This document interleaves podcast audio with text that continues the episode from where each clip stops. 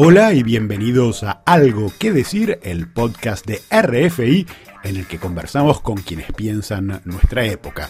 Soy Alejo Yapire y en este episodio les propongo un diálogo con el periodista venezolano Luis Carlos Díaz.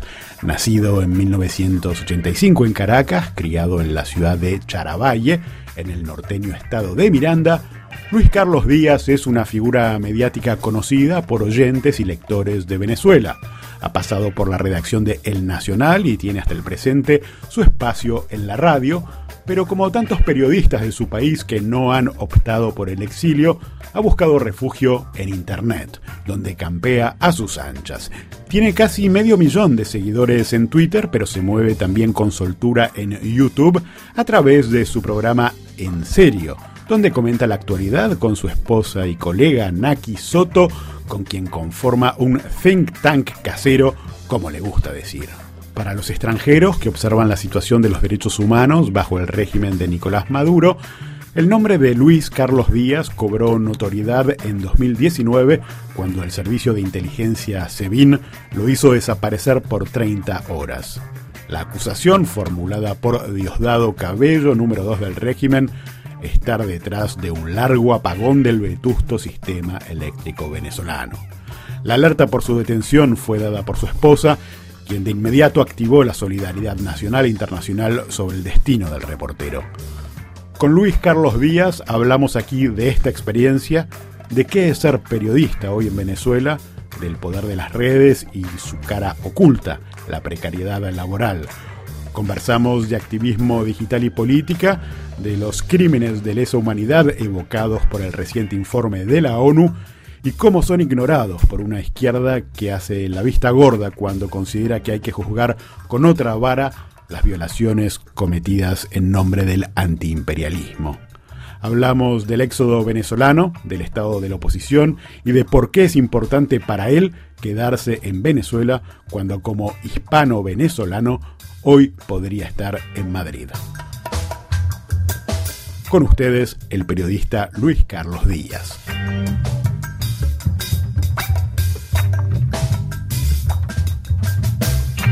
Luis Carlos, siempre fuiste un apóstol de las redes, primero los blogs, luego Twitter, Facebook, Instagram.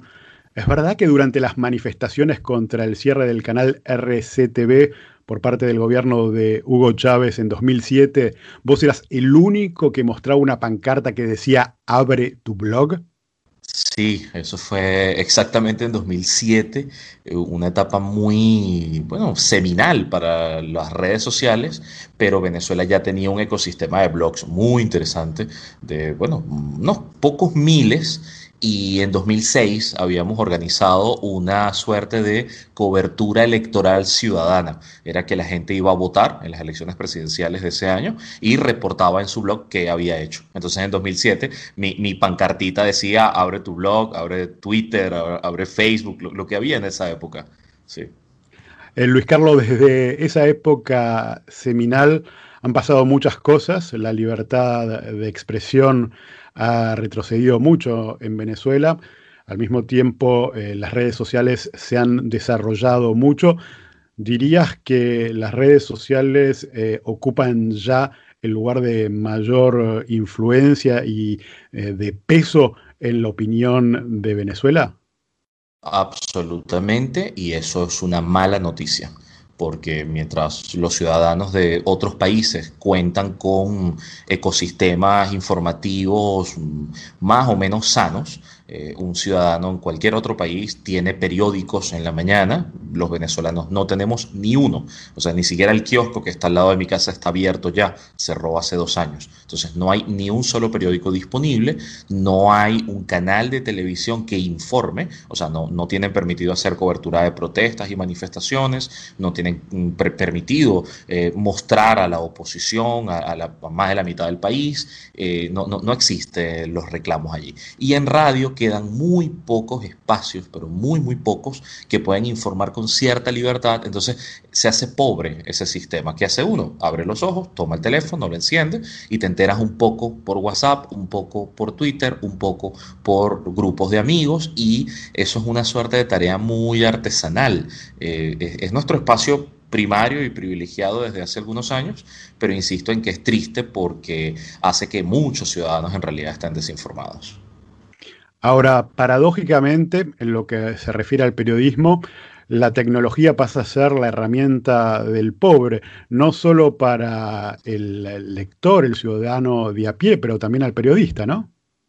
Sí, hay un fenómeno muy interesante que es que a partir del cierre de medios que hizo el chavismo, que fueron distintos métodos, porque por un lado fueron cierres brutales, censuras, incluso incautación de equipos, el Estado le quitaba a las radios sus transmisores y, su, bueno, su equipo de trabajo o, las, microondas de, de los canales de televisión, pero en otras ocasiones aplicó métodos como que un capital privado pro gobierno comprara un medio, despidiera a los periodistas y vaciara el medio de contenidos. Eh, y en otras ocasiones es brutal censura y ya. Entonces eso hizo que un grupo de periodistas migrara a plataformas digitales y eso ha sido mm, un, par de buenas noticias. La primera es que tienen mucha más autonomía y libertad y están haciendo un trabajo muy interesante.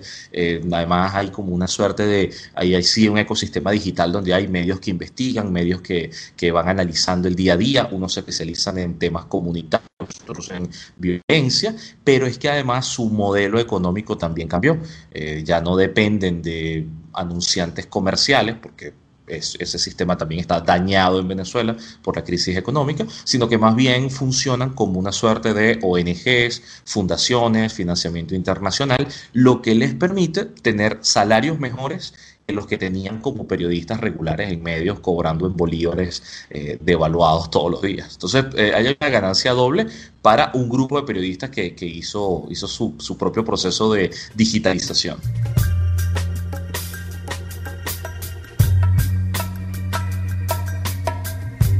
Ahora, eso es eh, justamente lo que me gustaría preguntarte, la manera de subsistir de un puñado de la misma cantidad de periodistas que antes podía ganar un sueldo para subsistir en Venezuela o simplemente eh, son pocos los que se han adaptado a este nuevo ecosistema y estas nuevas herramientas. Tú, por ejemplo, estás en, eh, en Twitter, en Facebook, en YouTube y en Patreon para poder financiar eh, tus contenidos. ¿Es realmente una alternativa para el empleo tradicional para los periodistas? No para todos, para eso para nada ha ocurrido. De hecho, así como Venezuela tiene más de 5 millones de migrantes ya y somos una tragedia humanitaria en América Latina, muchos periodistas se han ido. Hay periodistas que se fueron a hacer cualquier otra cosa en otro país, otros que han sido exiliados eh, es decir, perseguidos políticos y han tenido que irse. Algunos han conseguido puestos de trabajo en, medios de comunicación en el exterior, pero los que quedan en Venezuela, pues es apenas un pequeño grupo, eh, interesante ese grupo y que existe y demás, pero es un pequeño grupo comparado con el resto que había antes. Estamos hablando de un país que perdió más de 50 periódicos que había en eh, nacionales y locales. Eso todo se perdió y no todos están trabajando.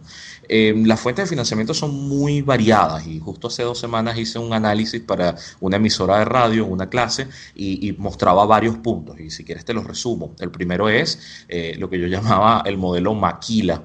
El modelo Maquila, aunque tenga un nombre feo, es la realidad y es que hace dos o tres años en Venezuela era un buen salario eh, tener un ingreso de entre 10 y 50 dólares al mes. Era una cosa paupérrima, terrible para las economías internacionales, pero dentro de Venezuela ese dinero servía para pagar servicios básicos y algún mercado, comida, eh, como para un mes o para algunas semanas, también dependiendo del tamaño de la familia, evidentemente. Pero le llamaba modelo maquila porque significaba que alguien con 500 dólares o con un presupuesto anual de 2 mil dólares podía mantener la plantilla completa de un medio de comunicación digital. Entonces, claro, es un modelo que te funciona para generar contenido, pero que es un poco perverso porque el periodista está subsistiendo. Ese era uno. El otro modelo tenía que ver con financiamientos internacionales, como te decía, vía proyectos, vía ONGs, vía fundaciones, era concursar con financistas y ese modelo también se mantiene y, puede, puede mantener a otros, a otros periodistas. Hay otro modelo que es el filántropo, que combina un poco de, los dos anteriores. El filántropo es, bueno, algún venezolano con dinero, alguien con plata, que lo hay, y que está interesado en que todavía se haga periodismo y mantiene una plantilla eh, pagada, a veces bien, a veces mal, pero bueno, el dinero sale de su bolsillo y es un gusto que se quiere dar. Eso suelen hacerlo familias ricas que quieren incidir en la opinión pública, pero es lo que ocurre en todas partes. O sea, hasta el Washington Post le, le pertenece a Jeff Bezos de Amazon. O sea, hay alguien rico que pone plata. Eso, ese es un modelo que estaba, que estaba allí y luego venían los combinados, los mixtos, los que todavía tienen anunciantes comerciales, los que tienen alianzas con marcas o transnacionales. Yo creo que ahorita vamos a hacer un nuevo modelo que tiene que ver también con la ayuda humanitaria. A Venezuela pues está llegando cada vez más ayuda humanitaria porque hace falta, desde temas de alimentos, medicinas y otras, y eso implica que los medios, los pocos que quedan, deberían estar haciendo también campañas financiadas por, por estos organismos, bueno, para que la gente se eduque, se forme, coma mejor, haga, haga otras cosas. Entonces es duro, una situación, insisto, de, subsistencia, pero que le permite a la gente cierta autonomía.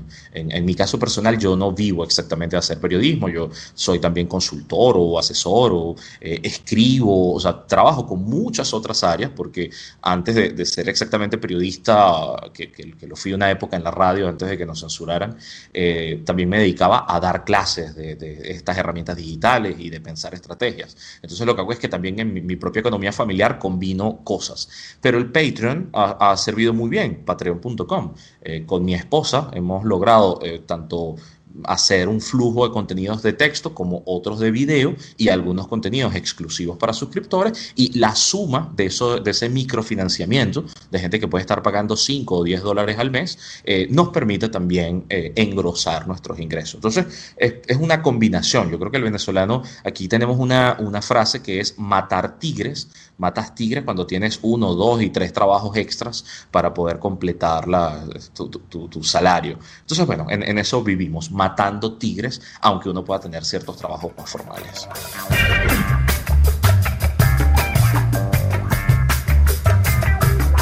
Luis Carlos Díaz, eh, justamente hablabas de tu esposa. En 2020 ganaste el premio alemán Scholl 2020 a quienes luchan por la democracia junto a tu esposa, Naki Soto, cómplice en tus intervenciones públicas en En Serio, eh, que publican en YouTube.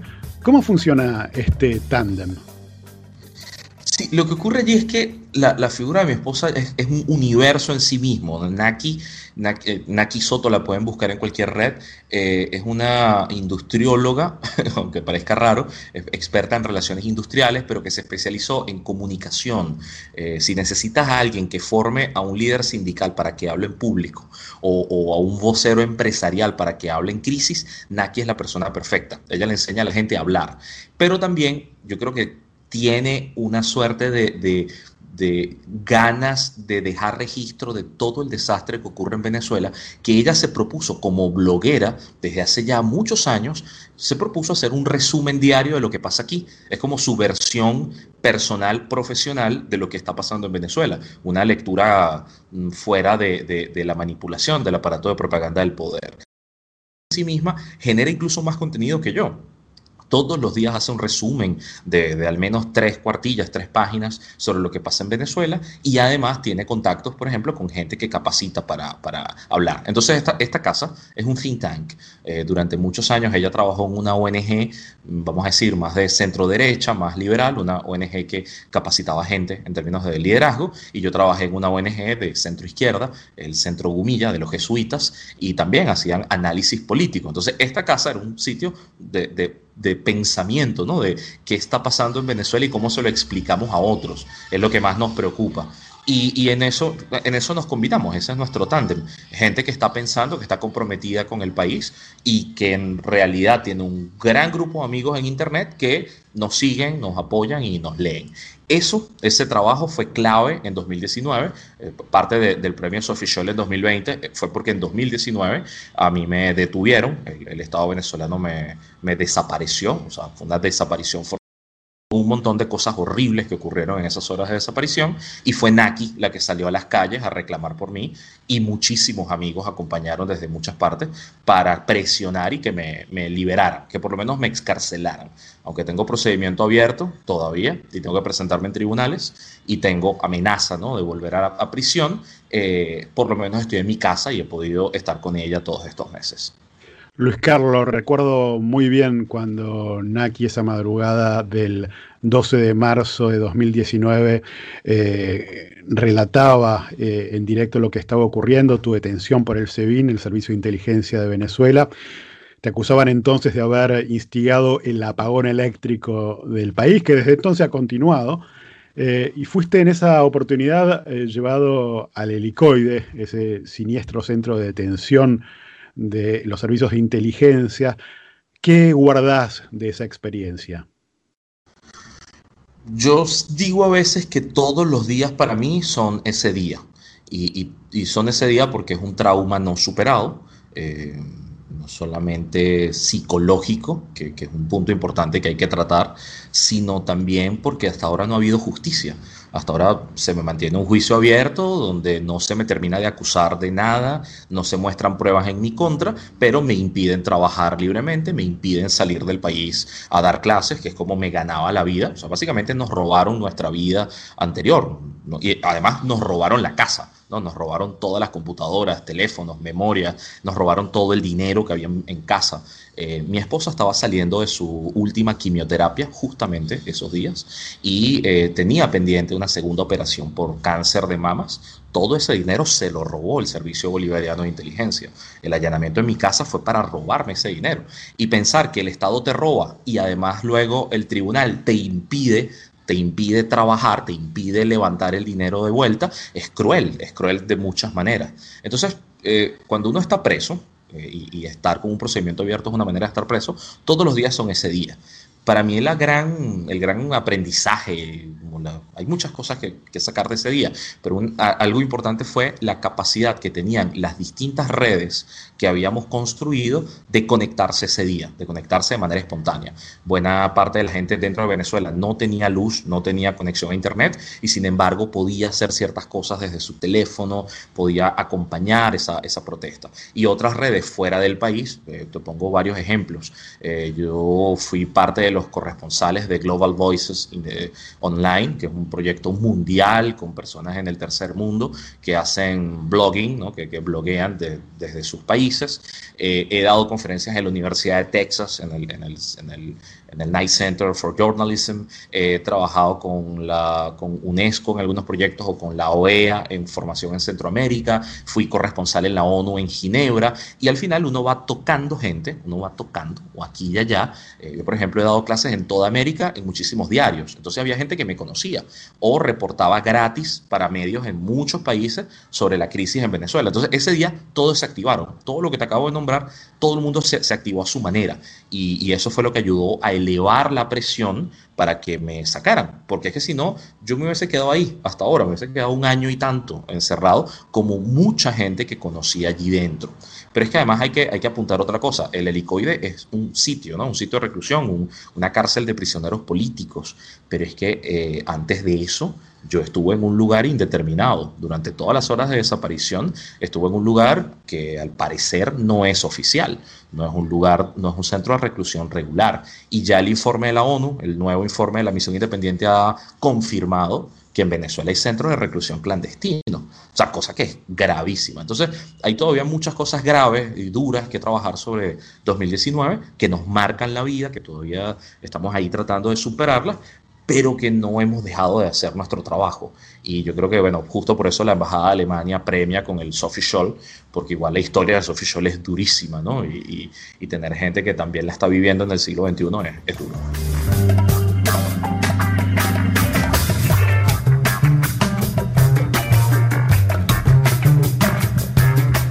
Como decías, pese a que organizaciones de derechos humanos internacionales, pese al reciente informe de la misión de la ONU las principales democracias denuncian las violaciones de derechos humanos en Venezuela, cierta izquierda europea y latinoamericana sigue viendo al régimen de Maduro como un bastión del antiimperialismo y hacen la vista gorda sobre estos crímenes. Incluso acusan a la oposición de ser peones del imperio o como ustedes dicen, pitiyanquis con ese lenguaje florido. ¿Cómo se vive desde adentro el hecho de que partidos o personalidades que en tiempo normal denuncian eh, todo tipo de violaciones de derechos humanos en sus propios países utilicen esta doble vara con ustedes en Venezuela? Para nosotros es duro y además es insultante porque en realidad no les importan nuestras vidas, ¿sí? no, no les importa nuestra, nuestra dignidad, nuestros derechos, sino que usan a Venezuela como una suerte de fetiche a distancia, evidentemente siempre a distancia, siempre mojando el croissant en el café bien lejos y cómodos, y, eso, eso es grave porque es como pensar en Venezuela como el, proyecto soñado que se logró y fue traicionado en algún momento, pero como te interesa mantener eh, la franquicia, ¿no? la franquicia de eh, socialismo, izquierda y demás, pues bueno, eh, usas a Venezuela como tablero de una batalla imaginaria entre un pobre país del tercer mundo y el gran imperio norteamericano que quiere quedarse con todas las riquezas. Entonces es como una, cosa imaginaria y, e ignorante. Al final es ignorante porque es como no saber que la revolución bolivariana de Hugo Chávez fue financiada por Estados Unidos. Estados Unidos fue el principal cliente de la industria petrolera venezolana y el dinero en cash que entró en este país, los dólares uno sobre otro que entraron acá para, para llenarle la chequera a Hugo Chávez, vinieron de Estados Unidos, no de China, de Rusia ni de Cuba. A esos países se les regaló petróleo o gasolina, como en el caso de Cuba, o se les sacaron créditos muy corruptos, como el caso de China y Rusia, que, que bueno, que todavía se están cobrando con creces usando nuestro territorio pero, pero la revolución fue financiada por Estados Unidos. O sea, eso, es ridículo, ese juego de poderes desde afuera es muy loco. Y pensar que, imagínate el caso argentino, que hoy está tan encendido, pensar que en Argentina hay gente que reclama por desapariciones, por torturas, por centros de reclusión clandestino, y que eso luego ocurra en el siglo XXI en Venezuela y lo apoyen, entonces es, es un doble rasero terrible, terrible, porque además se, se, burla de las víctimas. O sea, en realidad aquí debería haber una suerte de consenso de proteger a las víctimas y a mucha gente le da igual. Somos como una suerte de, de, piecitas en un tablero eh, geoestratégico que les hace pensar que hay que resistir desde el sur y esa resistencia desde el sur es, no es resistencia, es muerte es muerte. Eh, eh, a mí me ha tocado ver morir gente en Venezuela porque no se conseguían medicamentos. Y estoy hablando del año 2014, no de la época con las sanciones de Estados Unidos, que son, que son el nuevo fetiche discursivo.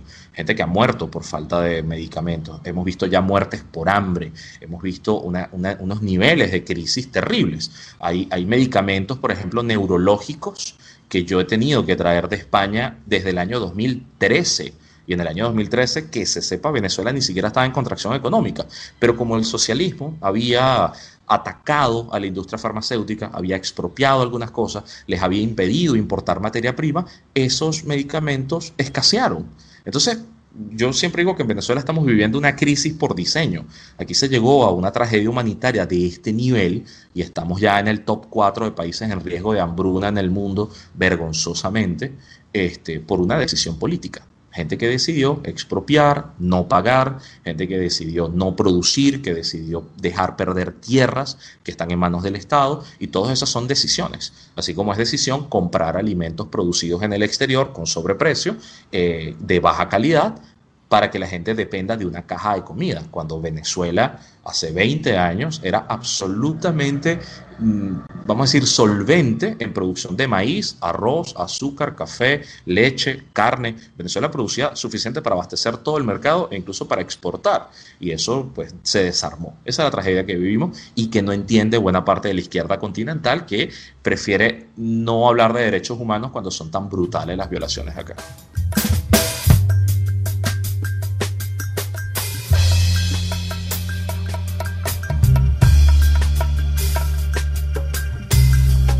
Luis Carlos, eh, ¿cómo ves a la oposición en este momento? ¿Está atomizada? ¿Hay distintas estrategias en pugna? hay eh, elecciones legislativas que se acercan. Eh, ¿Cuál es tu análisis sobre lo que está haciendo y lo que le falta a la oposición para ser eficaz?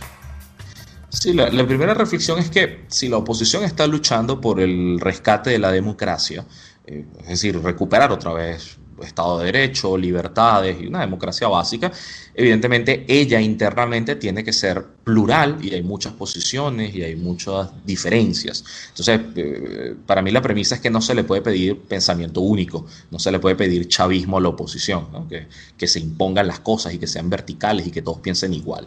Se les pide que haya una suerte de estrategia de acuerdos, una arquitectura de acuerdos que les permita llevar adelante algo en común hay al menos tres tipos de oposición. No significa que hay 10 o 20 atomizadas, hay al menos tres. Hay una que tiró la toalla y dijo, bueno, no podemos con esto, no podemos con la dictadura, no podemos contra el régimen de Nicolás Maduro o el chavismo y demás. Entonces lo que tenemos que hacer es entregarnos, eh, eh, tratar de competir por migajas, por cuotas de poder, hacerle la fiesta y bueno, ser parte de una oposición a su medida. A eso le llamamos la oposición preta por ter y son los que dicen que son opositores, pero en realidad pudiesen estar recibiendo financiamiento del propio gobierno, eh, le, siguen el juego de cualquier cosa, aprueban lo que el gobierno haga. Entonces, bueno, eso es una oposición falsa que existe, es minoritaria, es muy chiquita, pero hace ruido y el propio aparato de propaganda gubernamental le da, le da visibilidad. Luego tienes otra oposición que también tiró la toalla, que dijo, no podemos con la dictadura, esto es mucho más grande que nosotros, entonces tienen que invadirnos, no sé, potencias extranjeras, gobiernos extranjeros, tiene que haber una, una misión humanitaria de salvamento armado que acabe con la dictadura, la deponga y, nos regrese a la libertad. Y eso también es un punto de vista bueno, que existe, que se discute, es la gente que está cansada de, bueno, de haber protestado tanto, de, que te hayan asesinado, de que se hayan tenido que ir del país y dice, bueno, ya, eh, los venezolanos hicimos todo. Hicimos todo, votamos, marchamos, reclamamos y no ha sido suficiente. Es minoritaria, pero también existe y tiene cierto peso en la opinión pública. Y tienes una, un tercer grupo, que es el grupo mayoritario, el grupo grande, eh, eh, al que le cuesta mucho más hacer las cosas, eh, porque hay un gran desgaste, que es el que dice, no hemos podido con esto, pero tenemos que insistir para poder. Tenemos que insistir hasta que en algún momento haya un quiebre, haya un cambio. Es, esa oposición, insisto, es la mayoritaria, pero es la que lleva más golpes, porque es la que se desgasta. Imagínate que tú quieras armar una estrategia en la que llamas a la gente a manifestar, pero bueno, eh, la, la, reprimen o se la llevan presa o también desaparecen y torturan gente. Entonces al final la factura te la suman a ti y dicen, bueno, es tu culpa que le haya pasado esto a la gente. O tú me prometiste que íbamos a salir de la dictadura y no lo hemos hecho aún. Entonces esa oposición se va desgastando. Tenemos líderes que han, que han estado en la palestra y desaparecen y vuelven a aparecer. Por ejemplo, Capriles Radonsky se enfrentó en dos elecciones al chavismo y perdió. Luego dejó de, estar en el liderazgo. Luego aparece otro. Luego aparece Juan Guaidó. Ya, ya Guaidó va para dos años en ese cargo. Y, y sí, uno siente que hay cierto desgaste. ¿Cuál es el, problema? Que quizás, bueno, seguramente, ni la diplomacia internacional, ni la democracia en términos generales tiene una receta para enfrentar dictaduras para enfrentar dictaduras modernas. ya no lo hay, ya, no tienes la, doctrina de, intervenir y hacer cosas, eso no existe. Entonces necesitas mecanismos diplomáticos, pacíficos, políticos para hacerlo. Y como no hay un manual, pues bueno, eh, se le va dando largas a la dictadura venezolana. Eso, eso nos, ha costado vidas, pero además en términos institucionales en Venezuela significa que hoy, y, y disculpa ya con estos redondeos, que significa que hoy, un, hoy el pueblo venezolano no tiene canales institucionales para resolver el conflicto, porque en realidad deberían ser tres canales para resolver un conflicto político. O vas a la justicia, o sea, vas al Tribunal Supremo de Justicia y que defina, y resulta que eso es un organismo completamente plegado al chavismo, o vas al Parlamento y que el Parlamento defina, negocie, presione, pero el Parlamento en Venezuela está anulado, es el Parlamento opositor y, no tiene vinculación, por ejemplo, con el mundo militar o, con la presión económica sobre el país. O en tercer, en tercer lugar, vas a unas elecciones las elecciones serían el mejor escenario, pero para unas elecciones necesitas buenas condiciones. Y en Venezuela esas condiciones las acabaron. Y las acabaron nivel robarse elecciones anteriores, o sea, robarse los resultados, eh, nivel eh, acabar con los partidos políticos opositores, encarcelar o exiliar a los candidatos. y nivel mm, dejar que las máquinas de votación fuesen quemadas. El sistema electoral venezolano fue quemado por completo en el mes de marzo no hay máquinas para votar y ahora parece que hay unas nuevas, pero no las muestran y no dicen dónde las compraron. Entonces el sistema no es fiable por ninguna parte y no hay ninguna garantía de que los resultados van a ser óptimos. Entonces, si a una sociedad le quitas esos, esos tres espacios para resolver el conflicto y además sale a la calle una y otra vez y la asesinan, pues bueno, una olla de presión lo que hay acá. Y el resultado de eso es que se van caminando por Colombia, se van caminando vía Brasil, se van caminando y llegan hasta Chile. Este, es un continente que, está viendo a los venezolanos tocarle la puerta porque no han podido, porque no hay manera democrática y pacífica hasta este momento de resolver este, este, este asunto. y el costo social es altísimo.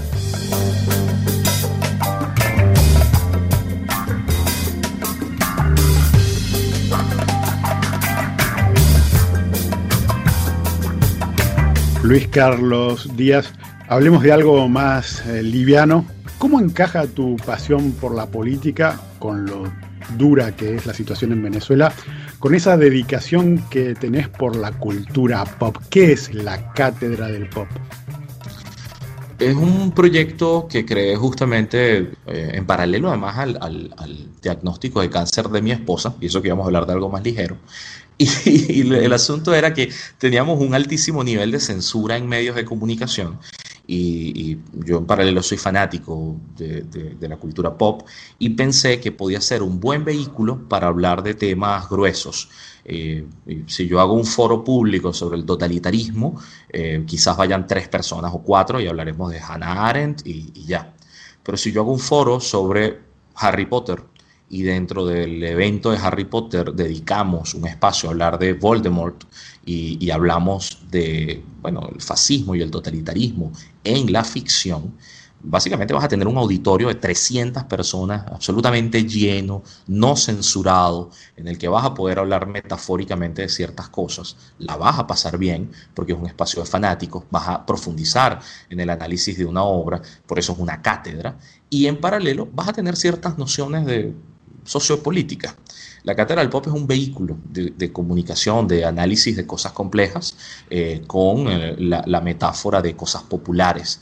es muy interesante hablar de economía maltusiana y Thanos, el villano de Marvel, eh, cuando te das cuenta que, por ejemplo, en tu propio país se decidió que los pacientes de VIH no tuviesen acceso a medicamentos porque el Estado no los compró más, o que los hemofílicos no tuviesen medicamentos, o que los trasplantados no tuviesen medicamentos, y te das cuenta que es una decisión oficial que esa gente vaya muriendo de mengua poco a poco. Y dices, bueno, ¿dónde he visto yo esto? Ah, eh, Thanos en, la película. Entonces te permite llegarle a un público más grande, te permite hablar de, de otras cosas, y hay un punto que para mí es importante, que es que también significa que Venezuela no se ha despegado del mundo. Es decir, esto no es Corea del Norte ni es Cuba. Nosotros tenemos un consumo cultural a, la par del mundo, tenemos sistemas de cine, eh, llegan muy pocos libros, pero todavía queda algo de, libros. O sea, es también una manera de, seguir aferrados a la cultura global, de decirles, oye, también nosotros vemos Netflix y podemos analizar ciertas cosas. Entonces, es, divertido, es sano, es interesante, pero eh, era pensado para un mundo prepandemia porque justamente era recuperar el espacio público, llenar teatros, llenar salas de cine, eh, llenar librerías para hablar de, cultura pop, y eso se ha perdido. Pudiese hacerse en línea, pero no tiene la misma magia de ver que puedes convocar multitudes en una ciudad deprimida como Caracas y que funcione y salga bien. Luis Carlos, más de 5 millones de venezolanos se han ido del país, como comentabas. Vos tenés la nacionalidad española. ¿Por qué te quedas aún en Venezuela? Sí, se fueron 5 millones y ahí está toda mi familia y además están todos mis amigos. Y luego en 2013, 14 hice amigos nuevos y se fueron en 2016, 17. Y luego volví a hacer amigos nuevos y se volvieron a ir. Ahora estoy buscando amigos que tengan prohibición de salida del país como yo, ¿será? Eh, estoy buscando gente que, que, que pueda permanecer acá y que su proyecto de vida esté acá. Yo me quedo y me quedo con mi esposa porque nuestro trabajo implica conocer este terreno y es como digo a veces acá, que estos problemas que hay acá son nuestros problemas, es, es nuestro trabajo. Y, por muchos años me he vinculado a gente experta que trabaja en solucionarlos, que tiene planes y proyectos para recuperar cada área de desarrollo en este país. Entonces, hay varias apuestas. Primero, acompañar a la gente que, de verdad no tiene otra opción, que, no tiene otra opción, que, que, se va a quedar acá y que su vida está acá. Y bueno, uno los acompaña y hacemos vida acá. Lo segundo es que este terreno de juego nosotros lo comprendemos. Yo soy español, pero siento que en España soy un buen turista. Me encanta, me encanta comer, visitar, ver cosas, pero, pero no, no, no me veo todavía con un proyecto de vida ahí. Eh, a menos que, bueno, Podemos tenga mucho más poder y necesiten un consultor en, miseria y en, avance de sistemas totalitarios. Eh, y, en, tercer lugar, porque también creo que las posibilidades de crecimiento en una Venezuela en transición son sumamente interesantes. Es una economía que se va a mover mucho, mucho más, de forma más dinámica que otras en el, en el continente, porque está todo por hacer. Y nosotros narramos, nuestra, nuestra materia prima no se ha acabado. Si yo fuese carpintero y se acaba la madera o me impide trabajar con madera, pues me voy pero es que mi materia prima es la noticia, es la información, y aquí pasa de todo todos los días y cada vez es más complejo, entonces necesitas narradores que lo expliquen. Yo siento que ahí es donde está nuestro nicho, es donde nosotros agregamos valor y, acompañamos gente. Eh, en paralelo, bueno, este, yo tengo casa propia, yo tengo, vamos, me, me, gusta estar acá, me gusta hacer cosas acá. Evidentemente me gustaba también mi vida cuando viajaba ocho o diez veces al año a dar clases donde me invitaran y darle la vuelta al mundo. Eso me encanta, eso, es parte de mi vida y me lo ha quitado el tribunal. Pero mi base de operaciones es Venezuela y todo lo que yo he hecho lo he aprendido acá. Si yo sé sobre estrategias digitales en crisis, es porque en Venezuela tengo tres crisis al día. Yo puedo ser asesor de esos temas en otros países, como de hecho lo soy, pero es porque la experiencia venezolana me lo, me lo ha dado. Lo menos que puedo hacer es arreglar mi vida, ser solvente acá, es decir, que mis cuentas den, yo no, yo no me estoy quedando en Venezuela a pérdida, no estoy quedándome aquí perdiendo mis, mis ahorros, entonces arreglo mi vida, me hago solvente y sobre esa solvencia acompaño y apoyo a otra gente que necesita levantar cabeza y trabajar. Por eso estamos aquí. Muchas gracias Luis Carlos Díaz por venir al podcast Algo que decir de Radio Francia Internacional. Un abrazo gigantesco a ti. Espero poder volver a Francia en algún momento que se pueda. Este, y además, este, agradecer la cobertura que ha hecho Radio Francia sobre Venezuela, porque de verdad ha sido crítica, ha sido independiente, interesante y siento que tiene una audiencia mucho más inteligente que el promedio. Muchas gracias Luis Carlos Díaz por venir al podcast Algo que decir de Radio Francia Internacional y les recordamos que pueden volver a escuchar esta charla, así como los episodios anteriores, en el sitio web rfimundo.com. Hasta la próxima.